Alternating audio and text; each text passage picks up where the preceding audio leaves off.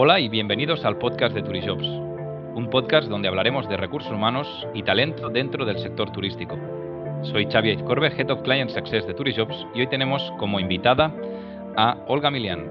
Ella es, en fin, eh, una experta dentro del campo de recursos humanos, con muchísima experiencia dentro del sector turístico, coach, eh, trainer, en fin. Eh, un placer tenerte con nosotros, Olga. Buenos días, Xavi, un placer estar aquí. Oye, la verdad es que ya sabes que a mí me gusta mucho todo este tema y, a mí lo más importante siempre, siempre, siempre es conocer qué hay detrás de esa persona y me gustaría empezar por tu historia, Olga, cuéntanos. Mi historia, pues mira, yo la resumiría diciendo que soy una vocacional de la industria hotelera. Desde que estudié turismo y hostelería, en mis años jóvenes, pues ahí nació, bueno, ahí se desarrolló una vocación. Y para resumir mi historia, pues mira, te diría que llevo 30 años trabajando en diferentes cadenas hoteleras internacionales, he vivido en seis países diferentes, he aprendido un montón, sobre todo de los ámbitos de operaciones y de recursos humanos y que he hecho de todo un hotel, desde limpiar habitaciones hasta la dirección de recursos humanos. Eso resumiendo.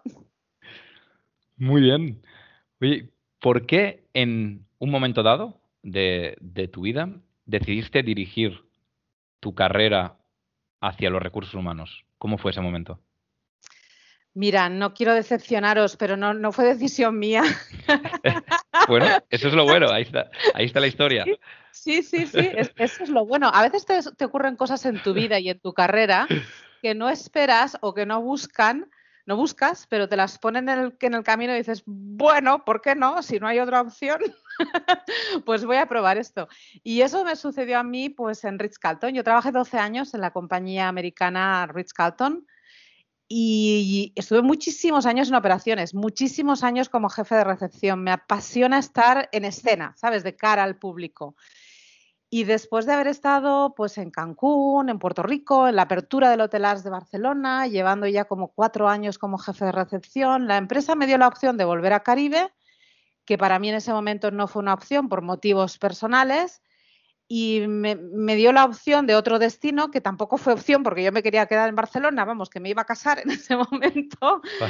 Y al final dijeron, bueno, pues si te quieres quedar en Barcelona, tú que tienes cierta gracia como comunicadora y la formación no se te da mal, ¿qué tal si te vas a recursos humanos y te encargas de temas de formación?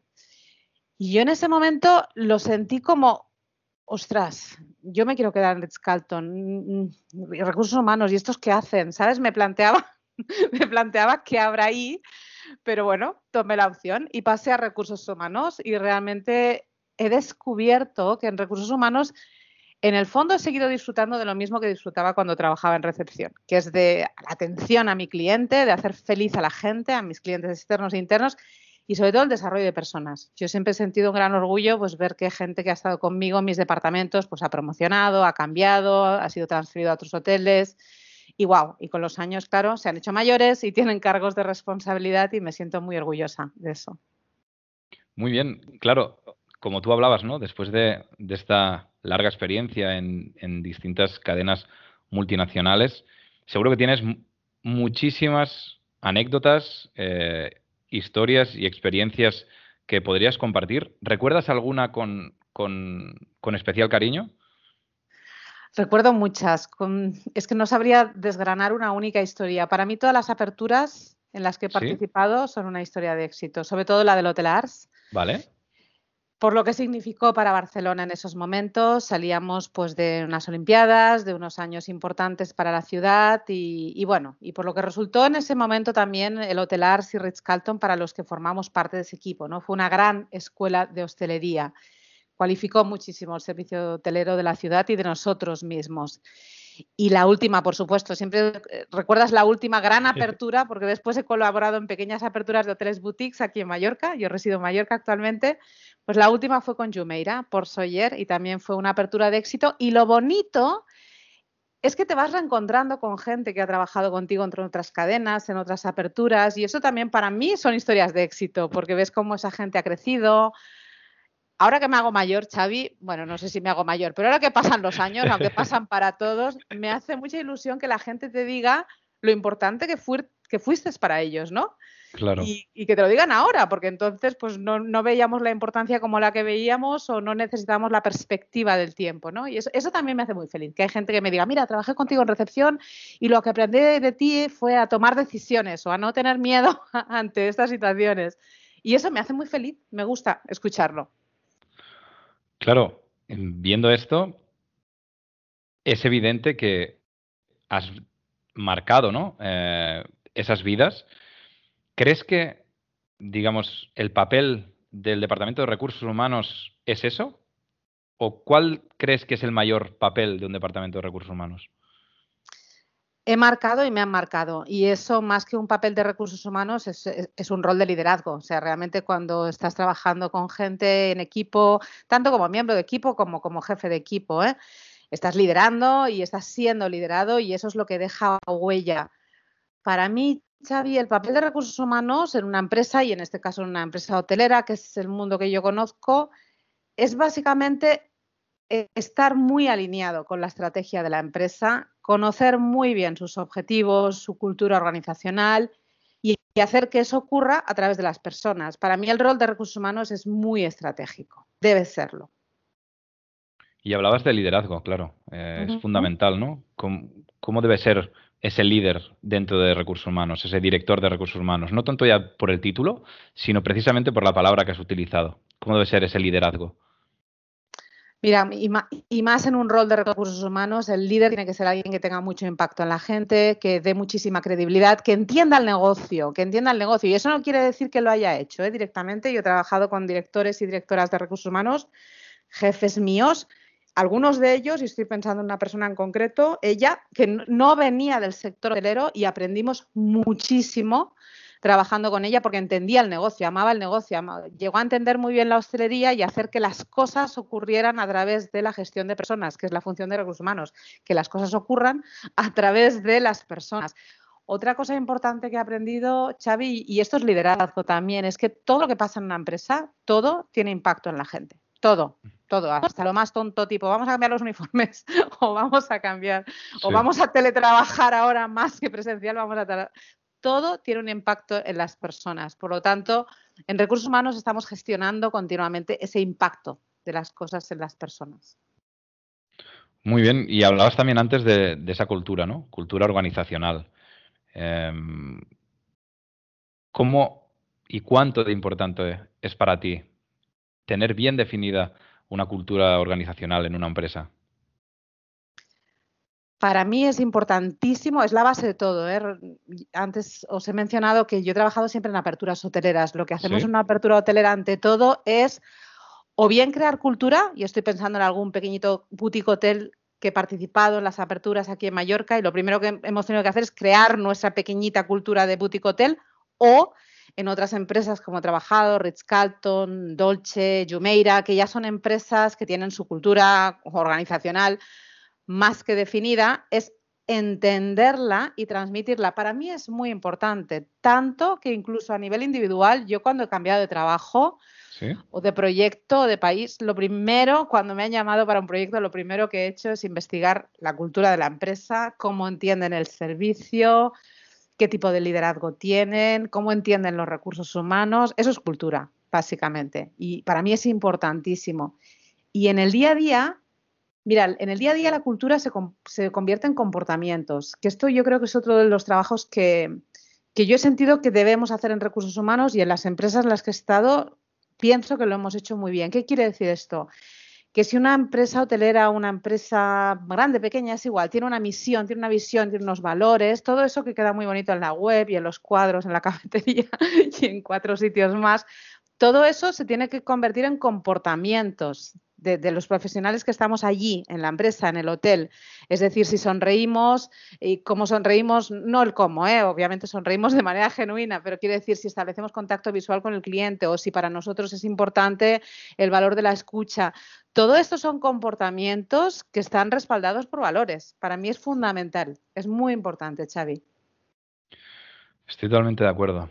Y, creo que, que, justo el punto que acabamos de tocar ahora Em, va a ser muy importante para el desafío que nos viene también. No sé si estás de acuerdo, porque al final habrá muchísimos desafíos en, el sector turístico en los próximos años. Em, personalmente, ¿tú cuál crees y cuáles crees que, van a ser? Wow, en la situación que estamos viviendo, para mí el principal desafío para nuestra industria turística, hotelera, turismo en general, ¿eh? de, experiencia de ocio en general, van a ser dos. Por una parte, reinventarnos, nos vamos a tener que reinventar absolutamente, y por otra parte, volver a los básicos. Y parece un poco contradictorio, ¿no? Pero para mí no lo es. Por una parte, reinventarnos, pues porque no va a cambiar la necesidad humana, la necesidad humana de escapar o de tener vacaciones o de descansar o de tener un momento de ocio va a existir, es una necesidad humana. Lo que está cambiando obviamente es cómo lo hacemos, ¿no? Cómo viajamos, cómo nos reunimos, eh, cómo estamos socialmente dispuestos en distancias eso va a cambiar. Esto ha cambiado ya y por lo tanto van a cambiar también pues, los procedimientos operativos ¿no? en sí. Eso va a cambiar, seguro. Vamos a tener que reinventar la industria hotelera. Llevamos, es mi opinión personal, ¿eh? pero la industria hotelera en el fondo siempre ha sido muy conservadora. Es decir, que un check-in se sigue haciendo ahora como se hacía hace 30 años, básicamente. Claro que han cambiado los sistemas, claro que ha cambiado la tecnología, pero tenemos que avanzar más, tenemos que digitalizar más ciertas cosas que, que, que, no aportan valor eh, humano y que sí que aportan muchísima agilidad al cliente. Eso tenemos que avanzar en la digitalización y a la vez volver a los básicos. Y para mí los básicos son pues lo, que hablábamos antes.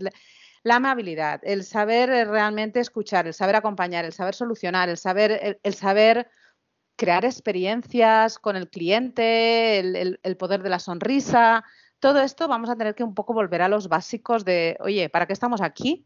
Pues para hacer feliz a la gente en sus momentos de, ocio vacacional. La gente nos, nos, nos, ofrece su tiempo, su tiempo de vacaciones o su tiempo de, de, ocio en general y nosotros tenemos una gran responsabilidad respecto a eso. Así es, claro. Y, viendo todo esto, a mí se me plantea una pregunta, porque al final Mm, no nos vamos a tener solo que adaptar los que estamos, ¿no? Los que estamos ahora en este sector, sino que también se van a tener que adaptar aquellas personas y aquellos estudiantes que ahora mismo están en pleno estudio de una carrera, ya sea del sector turístico, de restauración, etcétera. Seguramente eh, con muchas dudas también de si estos cuatro años eh, van a tener su fruto, de si han tomado una buena decisión, ¿no? Toda esa incertidumbre que todos tenemos ahora mismo pues, a, nivel laboral, pues ellos la tienen también eh, y la están viviendo ahora mismo en primera persona. ¿Qué consejo le darías a un estudiante que está ahora mismo en medio de la carrera o empezando o finalizando? Mira, lo primero que le, diría es que si tiene dudas o se siente bloqueado, le cambio el sitio. me encantaría ahora mismo volver al pasado, volver a tener esta edad de estudios de mi época en la escuela de hostelería para dedicarme a este mundo, porque además ya sé que soy muy, muy positiva, pero créeme que también soy realista. ¿eh? Yo creo que son unos privilegiados, que si realmente están haciendo esto por vocación, ahora están en el momento histórico donde tienen la oportunidad de reinventar la industria hotelera y la industria del turismo y el ocio en general. Por, todo esto que está pasando, porque las cosas se van a tener que hacer de manera diferente sin mantener la esencia de lo que es nuestro propósito, que es generar bienestar a nuestros clientes. Es lo que les diría. Que no se desanimen, que claro que vienen años bueno, pues la industria se ha quedado muy bloqueada. Ya sabemos que este año 2020 ha sido nefasto. Los hoteles no han abierto y los que han abierto se arrepienten de haberlo hecho. Y yo vivo en Mallorca, como te digo, y veo esta realidad muy cercana. Y claro, la gente que nos dedicamos a esto también hemos entrado en pánico. ¿Y ahora qué? No hay, no hay hotel. Bueno, pues les diría a los estudiantes que ahora salen y que están buscando trabajo, pues quizá van a tener que ser flexibles también. Van a tener que ser flexibles y quizá tu primer trabajo no va a ser el trabajo de tus sueños en la cadena hotelera de tus sueños, porque esa cadena no está contratando a gente para nada y, al contrario, está intentando gestionar la gente que tiene en casa en ERTES todavía. O sea, que seamos realistas también y seamos flexibles, podemos hacer otras cosas que nos aporten valor en nuestra empleabilidad. Punto. Pero que no pierdan el foco, que no pierdan el foco, que si lo que ellos quieren es, oye, yo quiero hacer una carrera en la industria hotelera, del turismo, que llegará la oportunidad, trabájatela, trabájatela y sobre todo ten en cuenta que eres un privilegiado porque la industria va a necesitar gente que la reinvente y ellos son los líderes del presente, ya no del futuro, del presente, se están formando ahora. Estoy de acuerdo y, cogiendo directamente lo que, lo que estabas comentando, ¿no? Cuando vayan a una entrevista, ¿no? Cuando tengan esa oportunidad. Si ahora alguien nos está escuchando y algún candidato nos está escuchando y se está preparando para, para ir a una entrevista de trabajo dentro de este sector, ¿qué tres consejos le darías antes de ir a una entrevista? Mira, yo he hecho muchísimas entrevistas como directora de recursos humanos y también he sido entrevistada porque he estado en, momentos de transición, ¿no? Mira, lo que yo he aprendido tanto en un lado como en otro de la mesa o de la entrevista virtual es esas tres cosas, como tú dices, son preparación, preparación y preparación. Así de claro. Pero diferente preparación, por eso la he mencionado tres veces. Primero, preparación de uno mismo. Es decir, que el candidato se prepare. Y se prepara en el sentido de conocerme a mí mismo, saber en una entrevista defender, pues, quién soy, a qué aspiro, qué aporto, qué aporto, porque sea cual sea tu edad, es igual que tengas 20 años, que 30, que 40, que 50, tenemos que saber cuál es nuestra valía, cuál es nuestro aporte, que por supuesto no es el mismo a los 20 que a los 30 que a los 40, pero bueno, todo se va acumulando, todo se va se va enriqueciendo y tienen que saber, yo apreciaba mucho tener un candidato delante mío que cuando yo le preguntaba qué es lo que tú crees que haces mejor, tuviera una respuesta clara y honesta. Es igual que fuera un estudiante que me diga, mira, lo que yo me hago mejor es eh, trabajar en equipo. Así, pues dime algún ejemplo, cuéntame, ¿por qué? Pues porque ahora mismo hemos hecho el proyecto de final de carrera y hemos tenido una experiencia fantástica es igual. O sea, una entrevista de trabajo no es un examen. No hay respuesta correcta o incorrecta. Lo que sí hay es reacción correcta o incorrecta ante un estímulo, que es la pregunta. Por eso, lo primero, preparación de uno mismo, yo. ¿eh? Cómo voy ahí, eh, cómo me, me expreso y ya está, sin estrés, porque es que eres tú, es lo que hay, punto, con honestidad. Segundo, preparación del otro. O sea, si me voy a entrevistar con una empresa, pues informarme sobre la empresa. Yo he tenido grandes decepciones en gente que le pregunto, ¿qué sabes de nosotros? Oh, pues no sé nada hombre, pues por lo menos haberte metido en la web y haber visto algo, ¿no?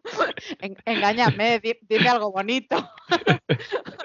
o sea, un poco, y hay, gente que cuando le he preguntado qué sabes de nosotros, madre mía, digo, este no solo ha visto la web, se la ha empollado, sabe más de la empresa que yo, qué maravilla.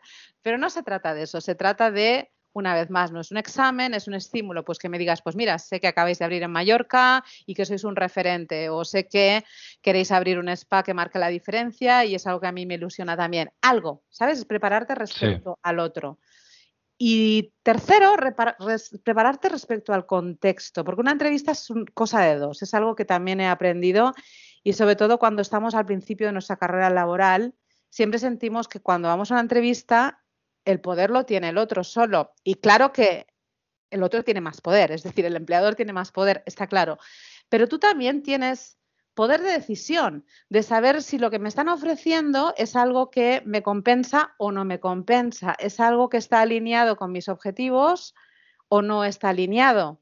A eso me refiero. Y obviamente, Xavi, seguro que tú, yo y todos hemos tomado en esta vida decisiones por pura necesidad. O sea, no es el trabajo de mis sueños, pero es que necesito trabajar, por lo tanto voy a entrar aquí. Y no pasa nada, no pasa nada, hazlo, porque de todo se aprende y lo importante es saber reaccionar cuando puedes reaccionar. Es decir, cuando puedas salir de ahí para realmente ir a buscar el proyecto de tus sueños o el que te encaje mejor, pues que sepas hacerlo, que no te estanques donde no te donde no mereces ni te merecen, punto.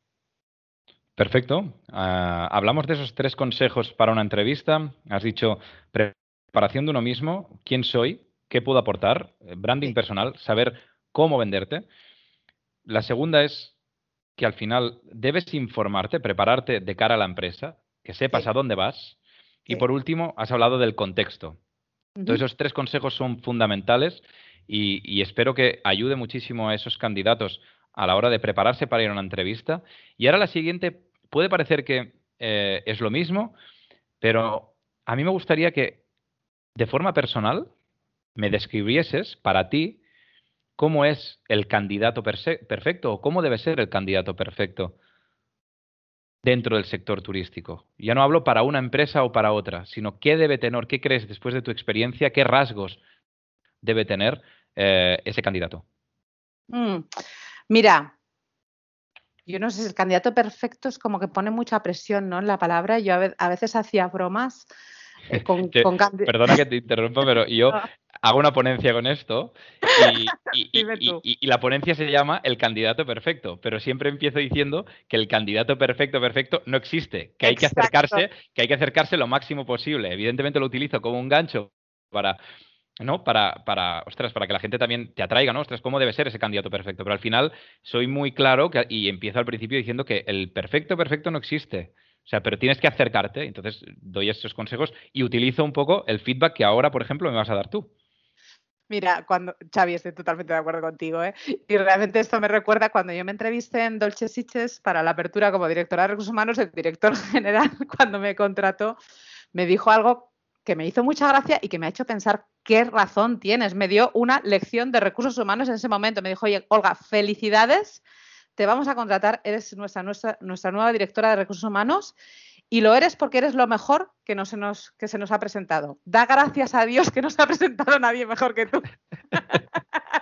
y realmente es que es así. Yo en ese momento me quedé en plan, ok, igual soy lo mejor de mucho malo, ¿no? No sé lo que soy, pero es que tiene razón, es que es así. A veces tú eres el candidato mejor en ese momento para lo que buscan y da gracias a Dios que no se ha presentado alguien mejor que tú porque si no, no te hubieran elegido a ti. Es así.